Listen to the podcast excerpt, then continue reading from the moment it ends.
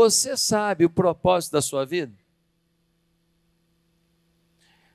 Interessante que um, um professor de filosofia da Universidade de Illinois, nos Estados Unidos, o Dr. Hugh Moorhead, ele fez uma pergunta a 250 renomados filósofos do mundo.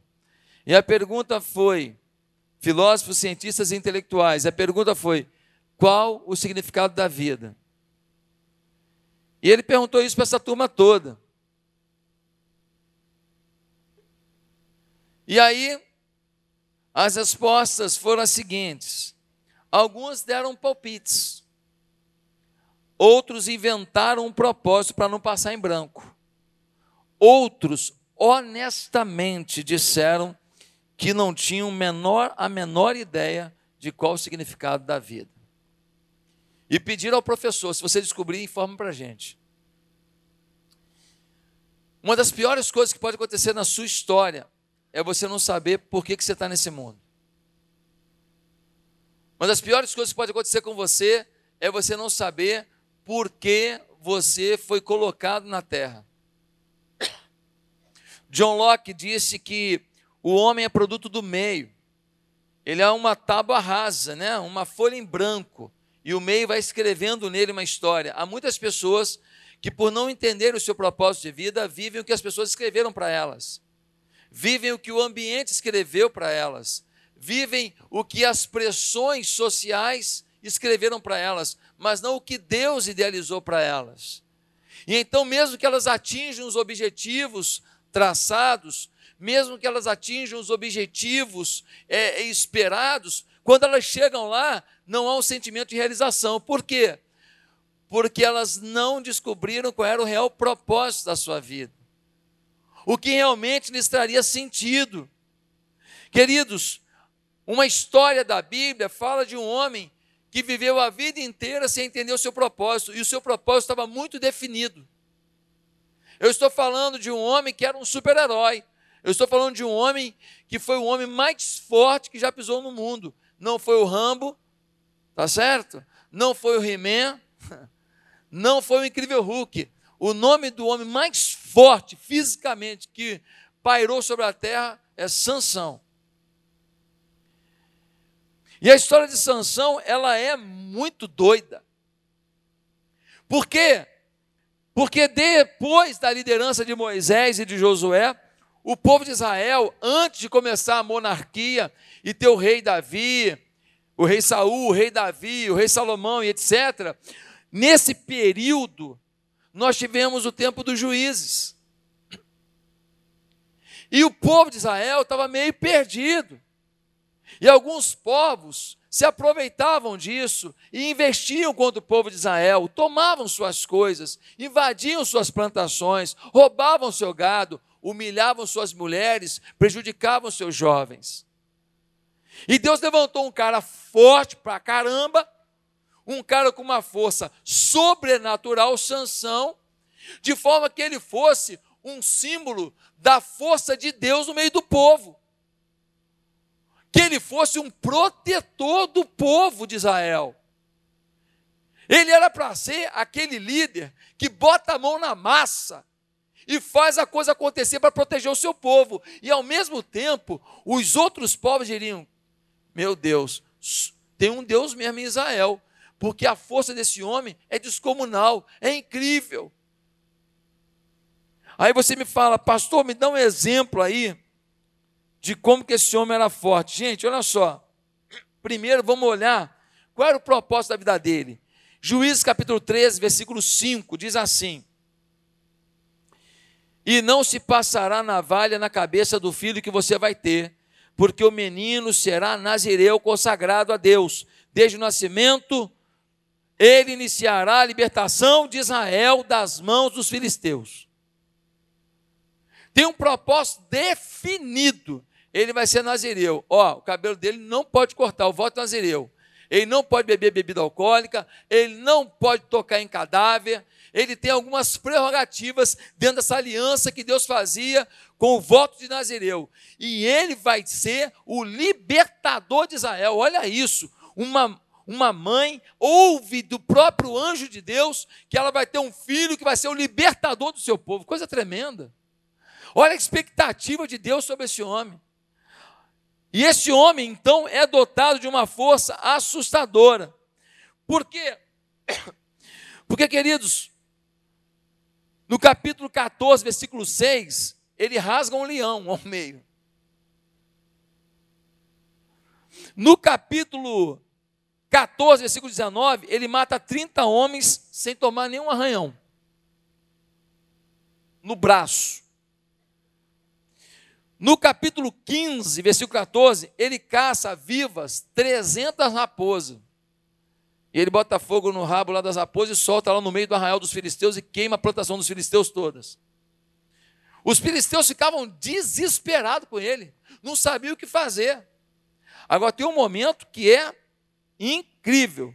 No capítulo 15, versículo 15, ele pega a queixada de um jumento, e ele pega aquela queixada e vai girando aquela queixada, ele abate mil homens filisteus, sozinho. Um dia tentaram prender ele. Tentaram prender ele. No capítulo 16, versículo 3, ele carrega as portas da cidade com ombreira, com tudo, por 61 quilômetros. Aquelas portas de madeira enorme, ele carrega nas costas. Fecharam a cidade. Ele falou: ah, ele tem uma porta. Ele arromba a porta e carrega a porta. Você fala, pastor, o senhor acredita nessas histórias todas? Gente, você está aqui, é um milagre. Eu acredito que você está aqui, como é que eu não vou acreditar nisso? Ou você acha que você veio de um, uma mistura de átomos largados no universo que resolveram fazer você? Combinaram, vou fazer ele. Né? Um átomo que falou assim: eu vou fazer um curso de coach, eu quero ser alguém na vida, eu vou avançar. Pelo amor de Deus, gente, você é uma criatura uma criatura feita em mais semelhança de Deus. E isso, eu, eu vou dar um exemplo aqui que eu dou para todo mundo, assim, desculpa o exemplo, mas olha só, gente, Deus é tão detalhista que, por exemplo, a boca é perto do nariz.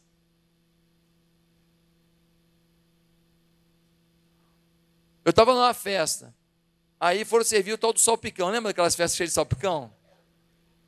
Quem é que foi nas festas que era lotada de salpicão? Levanta a mão.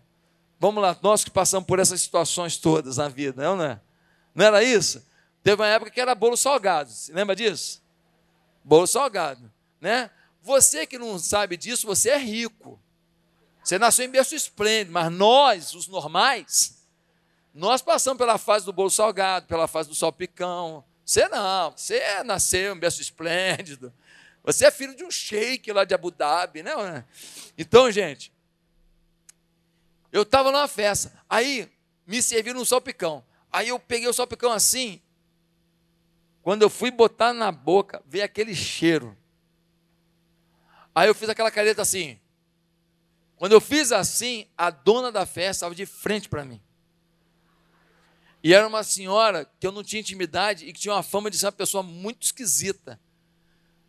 E ela falou assim: "Tá estragado?" Eu, não, não sei. De repente é o cheiro da maionese. Negócio podre, irmão. Negócio podre. Não, mas por que eu não comi uma coisa podre? Porque o nariz está perto da boca. Se o nariz fosse no pé. Não. Não.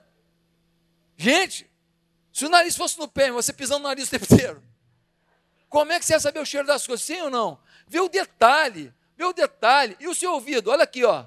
Você vai botar antena, você bota onde? Hã? Já imaginou se, antena, se o, o, o, seu, o seu ouvido fosse no dedo? Você ia jogar uma pelada, arrebentava seu ouvido? Não, aqui, ó, as parabólicas aqui, ó, captando tudo. Tem gente que capta. Ou tem gente que passa assim, ó. É? Então, gente, Deus fez tudo com perfeição. Você é obra divina. Essa história de teoria, teoria nada, tem um Deus que não é de teoria, é de prática. E fez você e eu. E deu para cada um de nós um projeto, um propósito. Agora, Sansão, com essa força descomunal, era para ser o protetor de Israel, mas ele não vivia o seu propósito, estava definido. Ele até salvava as pessoas de algumas coisas, porque é misericórdia de Deus, mas ele vivia para si mesmo. Você olha para a vida dele, não podia ver mulher. Toda hora se envolvia, via uma prostituta, dormia com ela, ia nos meio, no meio dos povos pagãos, mulheres sem temor a Deus, arrumava mulher lá. Aí, para piorar, nem conheceu uma tal de Dalila. Quando ele conheceu a Dalila, os filisteus falaram: ele está encantado com a mulher do Vale do Sorek lá, chamada Dalila, e a mulher é sedutora. Eu acho que devia ter pombagira, aquela. Aí, ele está encantado. Os caras falam assim: ó, nós vamos te dar prata, nós vamos te dar dinheiro. Descobre o segredo da força do Sansão. Ela fala: Sansão, ah, sabe quando a gente ama, a gente não pode ter segredo. Claro. E ela pergunta: qual o segredo da sua força? Aí ele fala uma mentirinha. Uma vez, ela chama os filisteus. Quando vão pegar, era mentira, ele está forte, arrebenta todo mundo. Ela, Sansão, você mentiu para mim. Cara, o idiota não está vendo que ela que chamou os filisteus. Não, homem, homem quando dá para emborrecer, não é fácil não. Ela pergunta de novo. Aí ele fala outra mentira. Não, se botar uma corda que nunca foi usada, me enrolar, eu fico fraquinho. Ela enrola as cordas. Quando, aí ela, Sansão, o filisteu está chegando. Quando está chegando, o filisteu ele arrebenta as cordas todas e pega os caras. Três vezes ele falou mentira. E três vezes ela chamou os filisteus. Mas a mulher ficou insistindo. Gente, cuidado com a mulher que está insistindo. Ó, oh, ficou, ficou. Diz a Bíblia que ele não aguentou a pressão, gente. No capítulo 16 você vai falar, vai ver isso. Ele não aguentou a pressão. Não aguentou a pressão, aí ele contou a história dele. Ó, eu fiz um voto nazireu. Eu não posso cortar o cabelo. Ele já tinha, ele já tinha arrebentado com voto, ele já tinha colocado a mão lá num, num mel que foi gerado na carcaça daquele leão que ele tinha matado. Ele já tocou onde não podia tocar. O voto nazireu já estava nas cucuia, como falava antigamente já tinha ido embora. Mas Deus ainda segurou na onda. Aí ele passou do limite, aí ele feriu o detalhe final, que foi deixar o cabelo dele ser cortado. Cortou o cabelo. E o pior de tudo, diz a Bíblia, que quando os filisteus estão vindo, o Sansão fala: ai, ai, ai, esses caras não aprendem mesmo. Pode vir. Só que a força já tinha ido, porque o Espírito de Deus já tinha ido. A pior de coisa do mundo é quando você ainda está querendo lutar certas lutas e a unção de Deus já foi da sua vida. Está lotado de gente por aí que a unção já foi e ainda está querendo lutar. Tem um monte de gente por aí que está querendo pregar, cantar, e a unção já foi. Tem um monte de gente aí criticando seus líderes, porque a unção já foi, e o espírito de rebeldia já se instalou. Mas não se deram conta ainda só vão se dar conta quando as consequências de seus atos e suas escolhas danosas chegarem. Ah, meus amados irmãos, como é triste ver um homem que foi separado por Deus no ventre para ser o libertador de Israel e que viveu para si mesmo. Ele batia em Filisteu para se defender. Ele batia em Filisteu para poder botar, botar sua raiva para fora. Em nenhum momento Sansão estaria realmente dizendo: olha, é o meu povo, não mexe aqui, não. Não, em nenhum momento. É o sentimento de que o propósito de Deus está sobre ele. E aí qual é o final da vida dele? Final da vida dele, ele é preso, furam os dois olhos dele, levam Sansão para o templo de Dagon. Toda a liderança dos filisteus está lá, mais três mil pessoas na galeria assistindo o espetáculo da humilhação. E ele cego, humilhado, fraco, ele para entre duas colunas e ele faz uma oração, é. Não espere perder tudo para começar a orar. Não espere estragar os planos de Deus por completo para começar a orar. Ele bota a mão nas duas colunas e fala: Deus, eu não cumpri o teu propósito, que era proteger o meu povo. Esses filisteus, quando acabar de adorar Dagon, eles vão sair daqui, eles vão exterminar meu povo, eles vão dominar meu povo, eles vão estuprar as mulheres do meu povo, eles vão fazer um monte de droga com meu povo. Deus, Faz com que a tua glória seja vista na minha vida, ainda que eu morra junto. E Sansão começa a empurrar as colunas. Não sei se você já foi num, numa cidade dessa antiga, está ali a Madelon. Madelon fica de pé rapidinho. Madelon é a minha guia lá de Israel. Essa mulher conhece tudo de Israel. Dá uma salva de palmas para Madelon. Ela está aqui com a família dela. Quando você vai a Israel comigo, você aprende muita coisa com essa mulher. Isso é um computador de arqueologia. Madelon, obrigado por estar aqui com as suas filhas, sua irmã, seu cunhado. Que bom ter vocês aqui. Muito bem-vindos, tá? Então, quando você vai nessas cidades, e a gente vai com a Madelon, você vê o seguinte: que muitas colunas, uma pedra é colocada sobre outra. Não tem nem argamassa, não. É, é, é gravidade. E Sansão agora começa a empurrar essas colunas. E aqueles blocos agora, eles ficam desalinhados. E quando isso acontece, o templo de Dagon cai. Todos que estavam ali rindo do Deus de Israel morrem. E Sansão mata mais gente na sua morte do que em toda a sua história. É o momento que ele mais protege o seu povo. Mas o pior de tudo é que ele morre junto, porque ele viveu fora do propósito. Ei, querido, Deus quer nos trazer para o propósito. O que a gente aprende aqui? Nós aprende, aprendemos que todos temos um propósito definido. Todos temos. Todos nós. Se você buscar dinheiro, carro, casa, apartamento, isso, aquilo, aquilo outro, tudo bem você ter os seus bens, não tem problema nenhum de você ter os seus bens, mas se você buscar bens e não buscar propósitos, os bens estragam ainda mais os seus propósitos. E a sua felicidade não está nos bens, mas nos propósitos em você cumprir propósitos do Senhor na sua vida, em você sentir útil às mãos do Senhor nessa terra, em você ser revelação do Pai nessa terra. É nisso que está a felicidade. Há pessoas que não têm carro, não tem casa, não tem nada, não tem, nunca comeu num lugar bonito que você já comeu, nunca teve chance que você está tendo, mas cara, você encontra uma pessoa feliz, em paz, e uma pessoa que leva o nome de Deus uma pessoa que vive em Deus, uma pessoa que quando falam dele diz assim: esse camarada é homem de Deus. Essa mulher é mulher de Deus. Você é homem de Deus? As pessoas te veem assim. A segunda coisa que a gente aprende nesse texto é que na vida passamos por oportunidades de desvio de nosso propósito. Você tem um propósito definido, mas o oportunidade de desvio é grande. Quando ele matou o leão, Deus lhe deu força para rasgar um leão. Tempos depois, as abelhas foram na carcaça do leão e produziram mel. Aí o Sansão passa perto da carcaça. Gente, se ele tinha um voto de nazireu, não podia tocar em carcaça, não podia tocar em cadáver, para que que passa perto? É o seu namoro aí. Para que que passa perto desse dessa pessoa que vocês não estão tendo domínio próprio? É essa amizade sua. Por que, que você anda com essa pessoa que fala mal da sua igreja para você e te desvia do caminho do Senhor?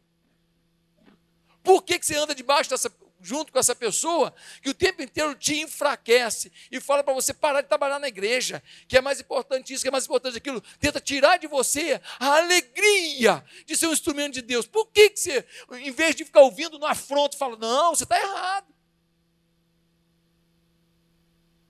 Ele passou, meteu a mão no, no mel. Gente, pecado sempre é doce na hora. Meteu a mão no mel. Ah, tocou no cadáver, não podia. Não podia. Feriu o seu voto da Zireu. É, mas pecado na hora é doce, é doce. Porque se fosse ruim, amargo desde o início, ninguém provava. Eu sempre digo que pecado é uma bola de mel. Você vai lambendo. No meio é uma caveira. Tem morte.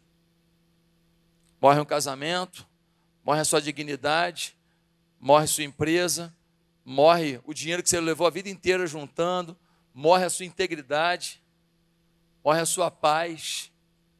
No meio tem a caveira. Gente, que coisa terrível! Mas tem uma terceira lição aqui: é que não é fácil se manter no propósito. Não é fácil.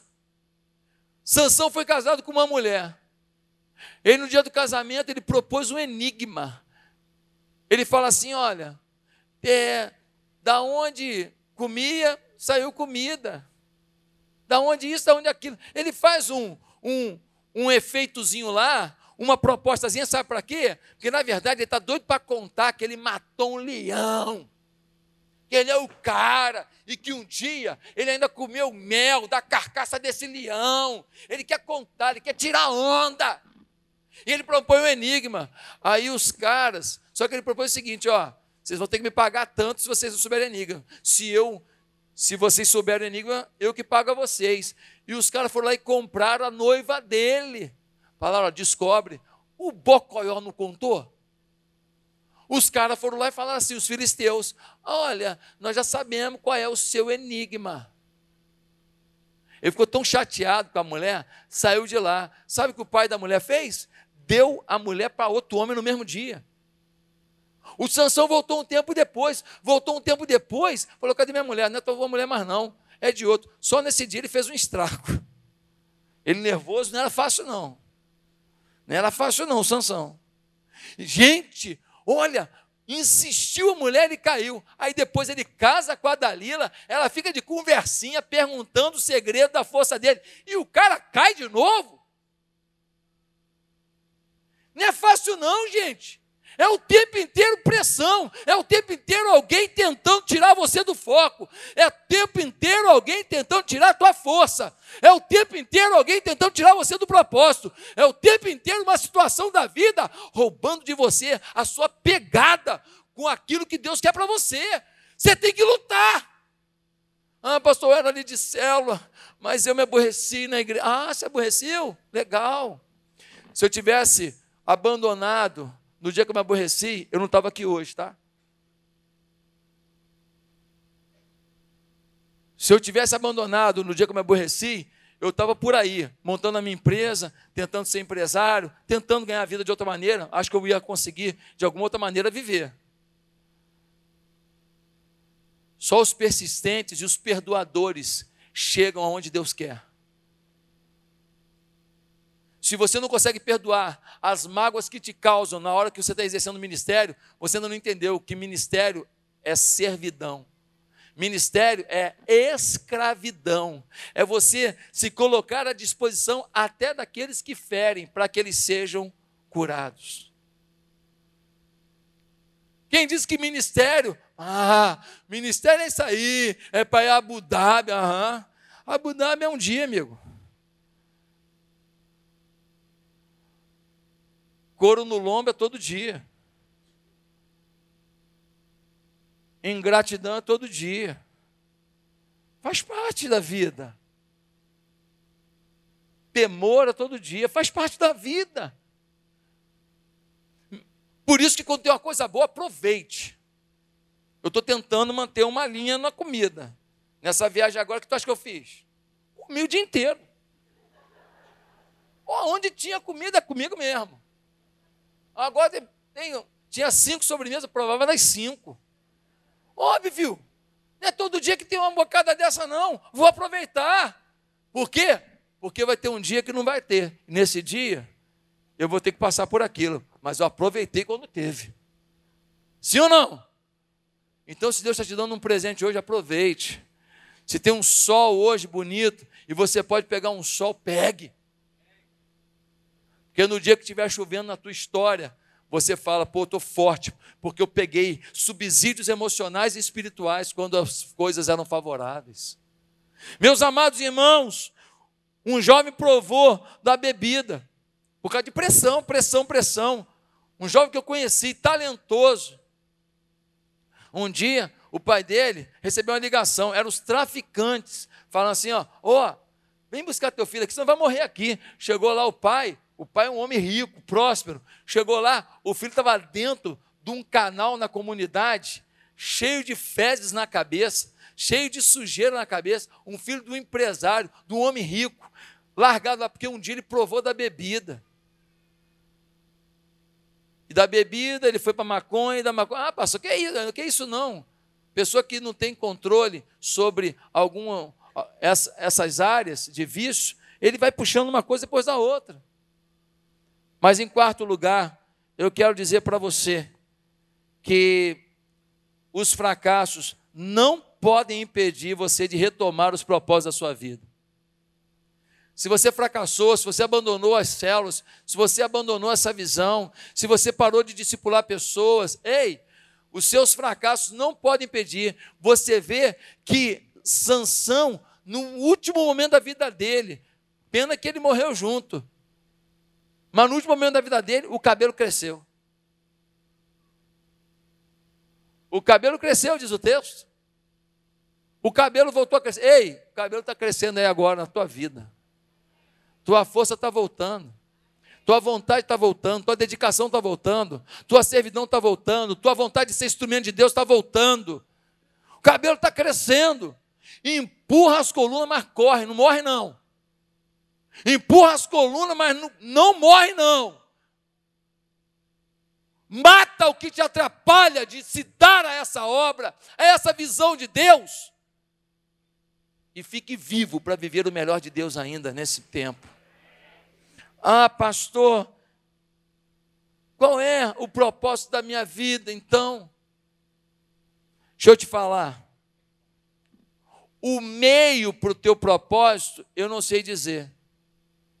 Mas o teu propósito, eu tenho clareza sobre ele.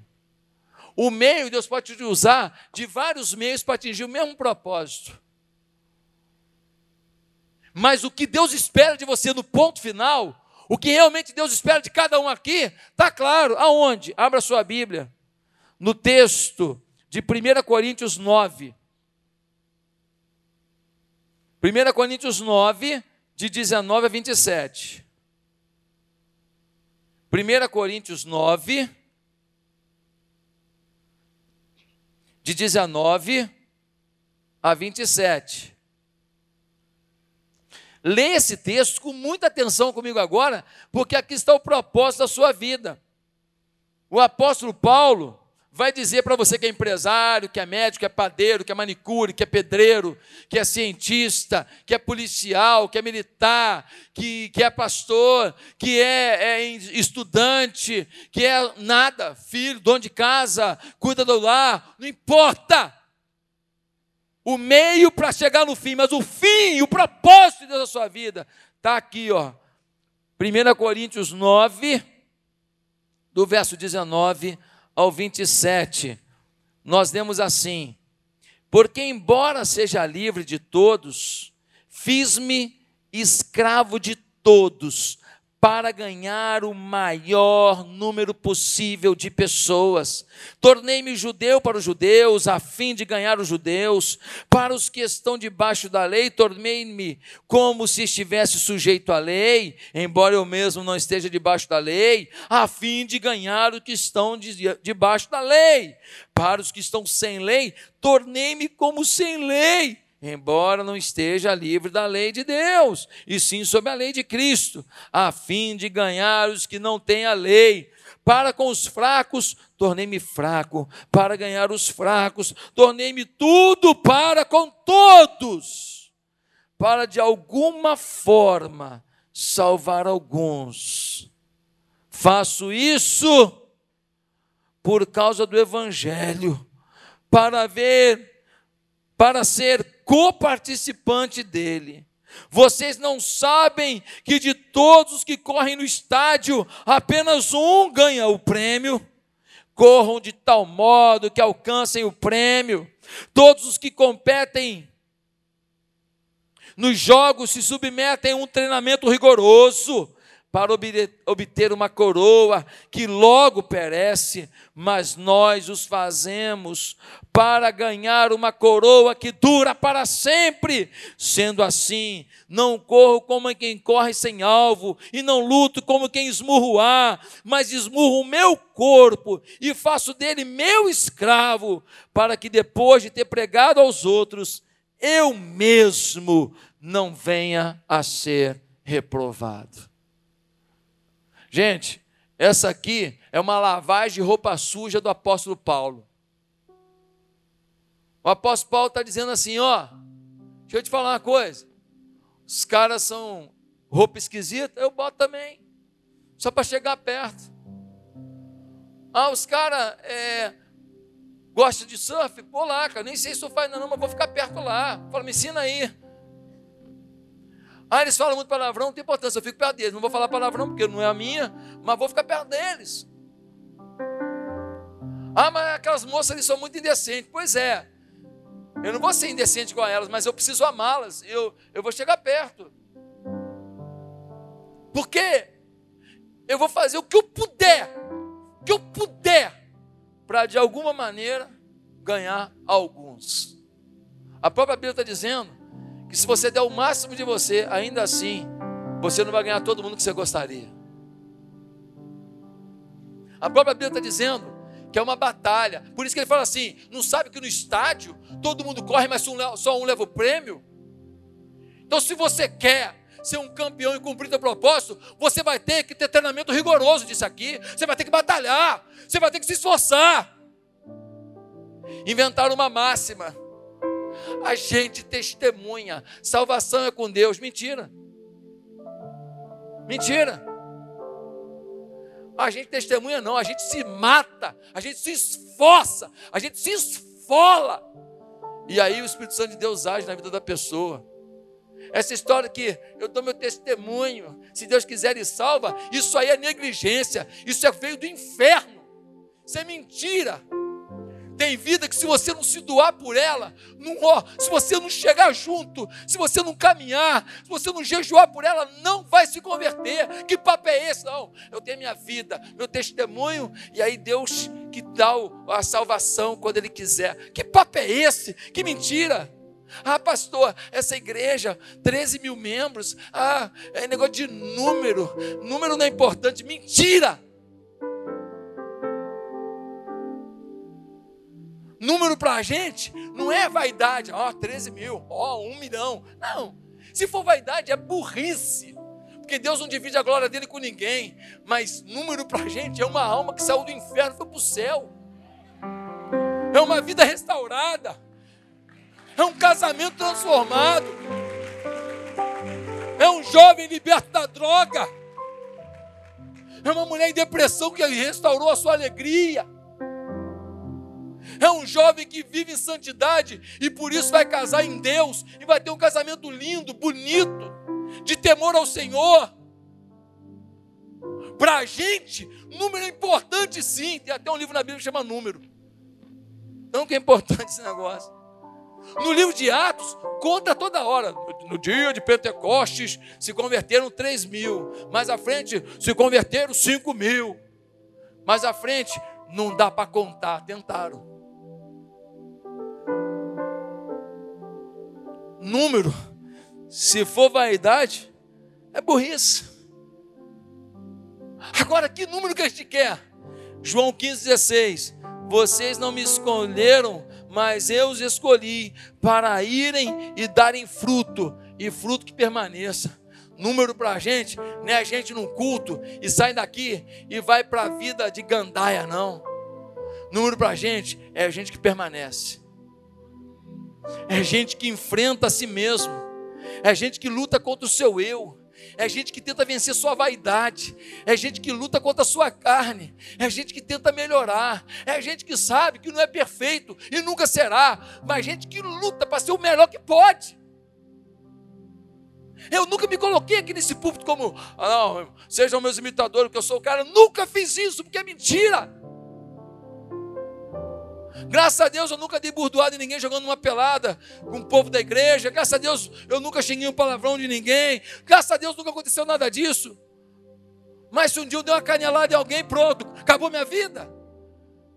Por quê? Porque eu me coloquei como santarrão, então não pode falhar. Nunca fiz isso. Porque nós estamos no mesmo barco. E o apóstolo Paulo está no mesmo barco. Ele disse: Ó, eu estou esmurrando meu corpo. Eu estou me esmurrando para que, tendo eu pregado aos outros, não venha eu mesmo a me perder. Para que, tendo eu testemunhado aos outros, não venha eu mesmo a não viver essa glória, e essa graça, e essa vida em Deus, e essa honestidade em Deus, e esse temor a Deus, e essa paixão por Deus. Eu quero terminar essa mensagem dizendo que você tem um propósito, independente do meio para isso. O propósito da sua vida é ganhar o máximo de pessoas para Cristo. Esse é o propósito da nossa vida. Amar a Deus e amar os que Ele ama. Amar a Deus e amar os que Ele ama. Para isso, nós temos que ganhar e nós temos que cuidar bem. E cuidar bem dá trabalho. Cuidar bem envolve muitas vezes decepção. Cuidar bem envolve muitas vezes você faz de tudo para a pessoa e a pessoa é ingrata, ainda fala porcaria sobre você. Cuidar bem muitas vezes envolve a pessoa te abandonar, não atender teu telefone. Já aconteceu contigo? Nem te atende. Oh, nem te atende. Comia na tua casa, nem te atende agora. Mas aí a gente tem que fazer o quê? Pedir a Deus amor. Ir atrás de cada pessoa. E falar: olha, Deus não desiste de você.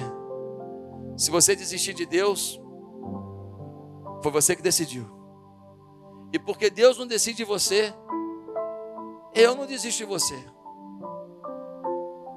Mesmo que você tenha falado essas porcarias todas sobre mim. Mesmo que você tenha sido ingrato pra caramba com as pessoas da célula. Eu te amo porque Deus mandou te amar. Ah, se a gente fizesse isso. Ah, se cada um aqui entendesse que você é o pastor que alguém precisa. Ah, se cada um aqui entendesse que você é o discipulador que alguém precisa, que você é o conselheiro que alguém precisa, que se alguém afastou da igreja, ah, é pastor que ficou meio decepcionado com a igreja, decepcionado com você, você é a igreja. Que se alguém saiu da igreja, decepcionado com a igreja, e você sabe que ele saiu decepcionado com a igreja, você que tem que ir lá. Não, mas quem falou foi o senhor, ele não gostou. Vai lá e resolve.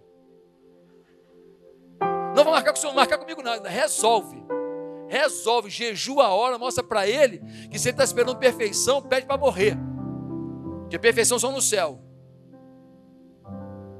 É você que tem que ir lá e confrontar, porque ele conhece você. Ele falou para você que ele está tristinho de alguma coisa. É você que vai lá, vai olhar no olho dele e falar: Eu te amo, eu não abro mão. É você que vai pegar ele num domingo, eu estou ali na porta, eu sou o último a sair todo domingo, cumprimentando todo mundo. Pega ele e fala assim: Pastor, vem aqui ó, para te abraçar. É você, eu nem sei por que ele está me abraçando, eu estou abraçando ele. Tomara que seja um dia que eu esteja abençoado, pô, o abraço ser forte.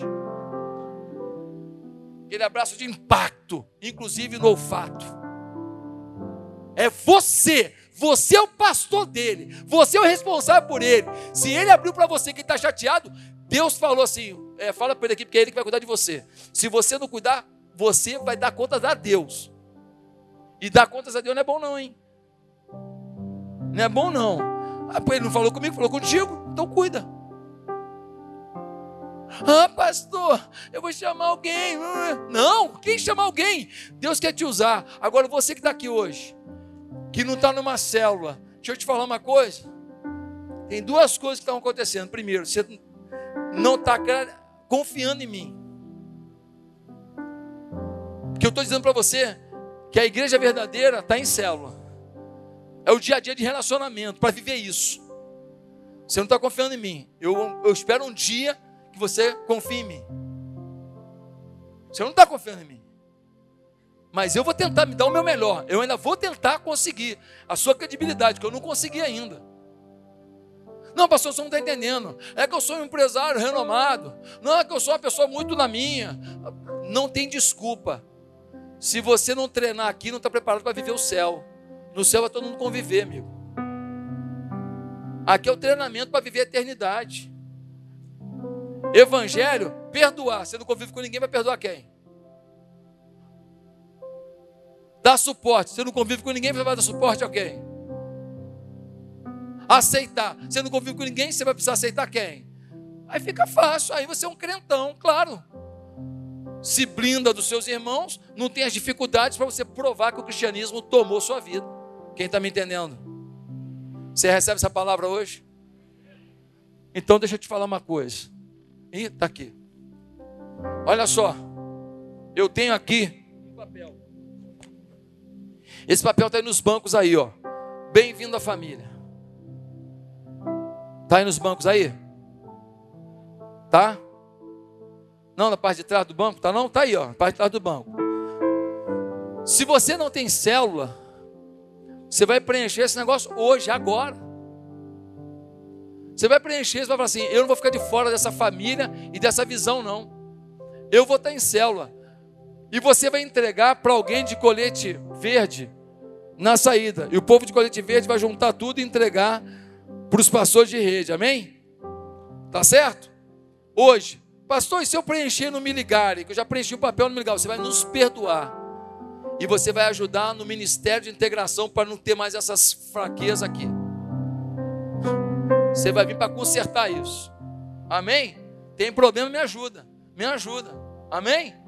Reclamar não adianta, eu preciso de você. Eu preciso de você. É o reino de Deus. Então, querido, aqui, ó. Que não saia ninguém daqui hoje sem estar numa célula. Vamos conviver, gente. Vamos, vamos interagir, vamos nos amar, vamos nos ajudar, vamos orar um pelo outro, vamos chorar junto, vamos nos alegrar junto. Por favor, agora final de ano, quantas confraternizações que eu estou vendo das células, você está fora disso. Aí você vai fazer confraternização com quem? Só com o colega do trabalho, os colegas da pelada, e você não tem conexão com seus irmãos em Cristo. Fica, ficou, ficou desbalanceado isso, amém? Então isso é uma coisa. Segunda coisa, Todo mundo recebeu esse papel aqui? Esse papel foi distribuído? Hã? No hall. No hall, você recebeu isso aqui? Quem recebeu, levanta a mão. Cara, não distribuíram não. Quem não recebeu, fala, tem misericórdia. Tá bom. Glória a Deus. Viu como é que tem que testar a paciência, o amor o tempo inteiro? Viu? Viu? Passo por isso todo dia. Então, olha só. Tem aqui, ó, o que a célula fez por mim. Você que está em célula, vai escrever aqui o que a célula fez por você. Pastor, fez quase nada. Tá bom, escreve quase nada aí, ô ingrato. Pô, pelo menos alguém levou uma comida boa um dia, não? Alguém levou um lanche legal. Pô, agradece o lanche. Amém? Então, preencha aqui o que a célula fez para você. Você vai fazer o seguinte: você vai pegar esse papel aqui, você vai botar na sua frente, vai mandar alguém tirar uma foto sua, e a pessoa vai tirar uma foto, você postando assim: o que a célula fez por mim. E você vai postar nas suas redes sociais. E você vai escrever lá no conteúdo minha célula, uma benção na minha vida. Aí você bota lá o hashtag Igreja Bate Atitude, bota lá o, o Instagram, bota lá o meu Instagram também. Bota lá que o cara camarada já entra no meu Instagram, já começa a me seguir, saber as coisas que estão acontecendo na igreja. Amém? Então você vai postar isso aqui, ó. Amém? Tem uma explicação aqui atrás de como fazer isso, tá bem? Se você não entender, eu já te expliquei, então já está claro. Amém? É fazer isso, tirar essa foto e postar. Fechou? Amém? Posso contar com você para isso? Glórias a Deus. Agora, deixa eu te falar uma coisa. Uma pergunta final. Quantos aqui já lideraram célula? Já discipularam pessoas? Já foram até supervisor?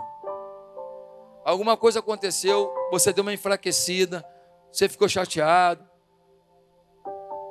e você assim abandonou coisa linda que você estava fazendo.